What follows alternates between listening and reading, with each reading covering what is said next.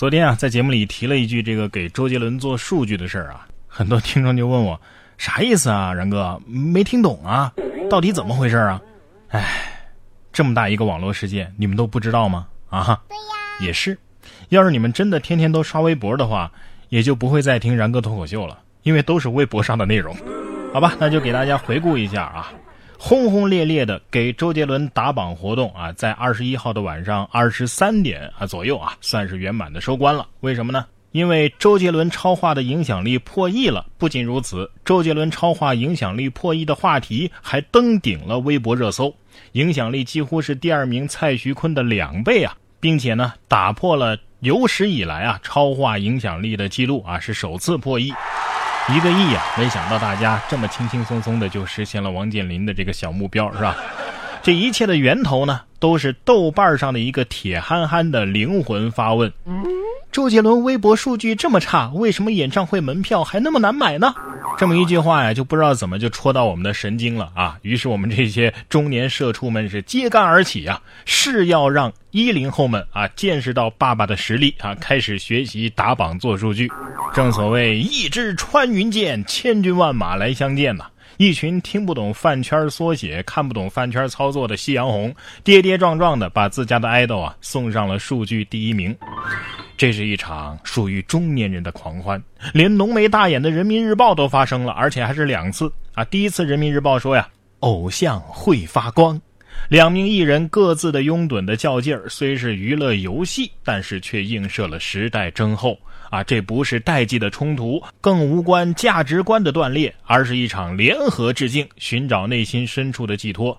一个时代有一个时代的偶像，一个群体有一个群体的向往。向美好看齐，夯实审美坐标，岁月就无法带走我们的乡愁和坚守。哎，如果说这一次发生呢，还算是人民日报的正常发挥啊，下面这第二次就真的有点扎心了。还是人民日报的评论：夕阳红打榜团前赴后继，送周杰伦上了微博超话榜首。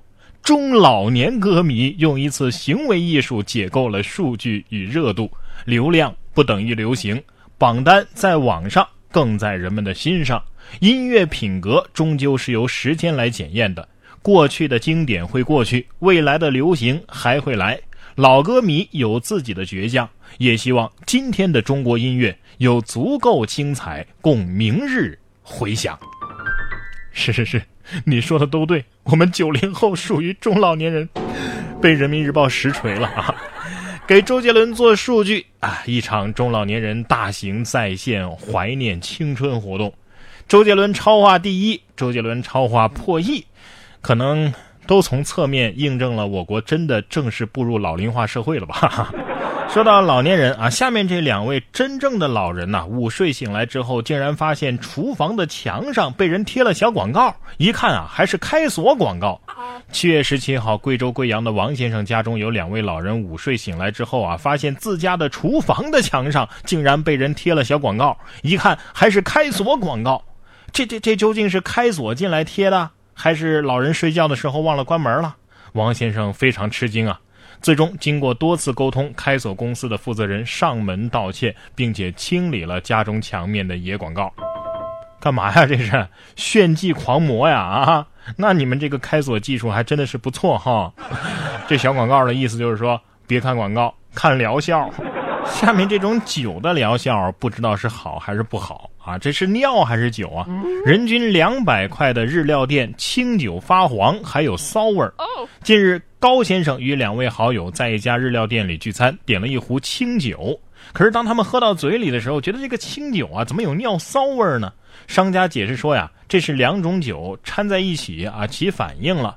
高先生不认可这种说法，将这份清酒啊送到检测机构，发现啊，其氮氨含量超出普通清酒的一百四十五倍，接近人体尿液的氮氨含量。哇，哼。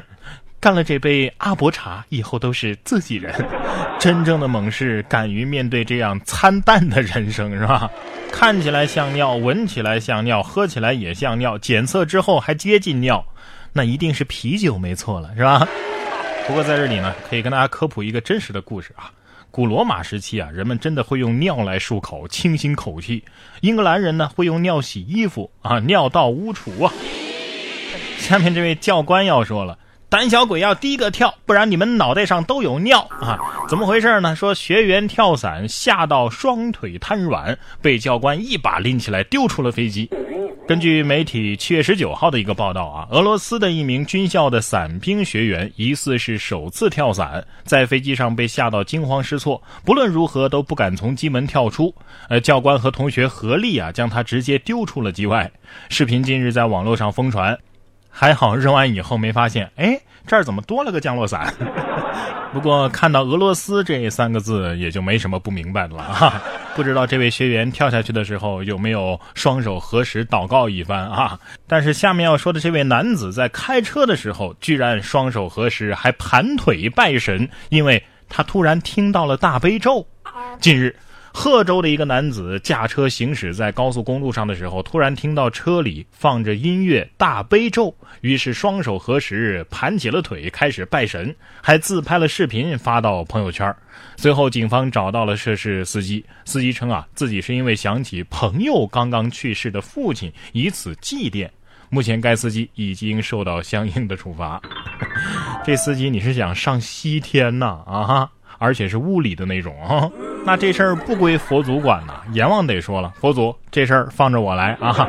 不过你这样都没出车祸呀，说明佛祖啊还是拦了阎王一把啊。我佛慈悲啊，佛祖可能要说啊，没错，是我报的警。这高速上的安全啊，真的很重要。可是下面这些熊孩子呀，也真的是啊，居然在高速上扔石块，砸坏了七辆车。有目击者说呀，这造成了十多万的损失，有两百人滞留服务区啊。七月二十一号，甘肃临夏几个孩子呢，在高速路边用石头砸车。目击乘客说呀，有两辆大巴车、五辆小车的窗户还有引擎盖啊都被砸了，受损的金额呀多达十多万。因为车坏了走不了啊，近两百人滞留在服务区。随后，民警赶到现场进行处理。哎呀，这是熊孩子吗？这简直就是以危险方式危害公共安全罪的嫌疑人呐！大家还记得捐资助学的好人丛飞吗？他的妻子邢丹就是这样没的。三个十几岁的小孩为了取乐，往高速上扔石块，砸中了邢丹的面部，邢丹不幸身亡。所以啊，以后对这样的孩子呀，别批评教育就完事儿了。就算没法入刑，也要让他们赔偿。赔不起也没关系，从他们的父母辈开始，每天赔偿一块钱。熊孩子成年之后也要继续每天赔偿一块钱，死后他们的子孙后代也要每天赔偿一块钱，直到把该赔的钱赔完为止。就拿这个案子的十万块钱来说的话，一共要赔二百七十三年，要让他们的子子孙孙都知道，他们的父辈曾经做出过这种罔顾人命的混账事儿。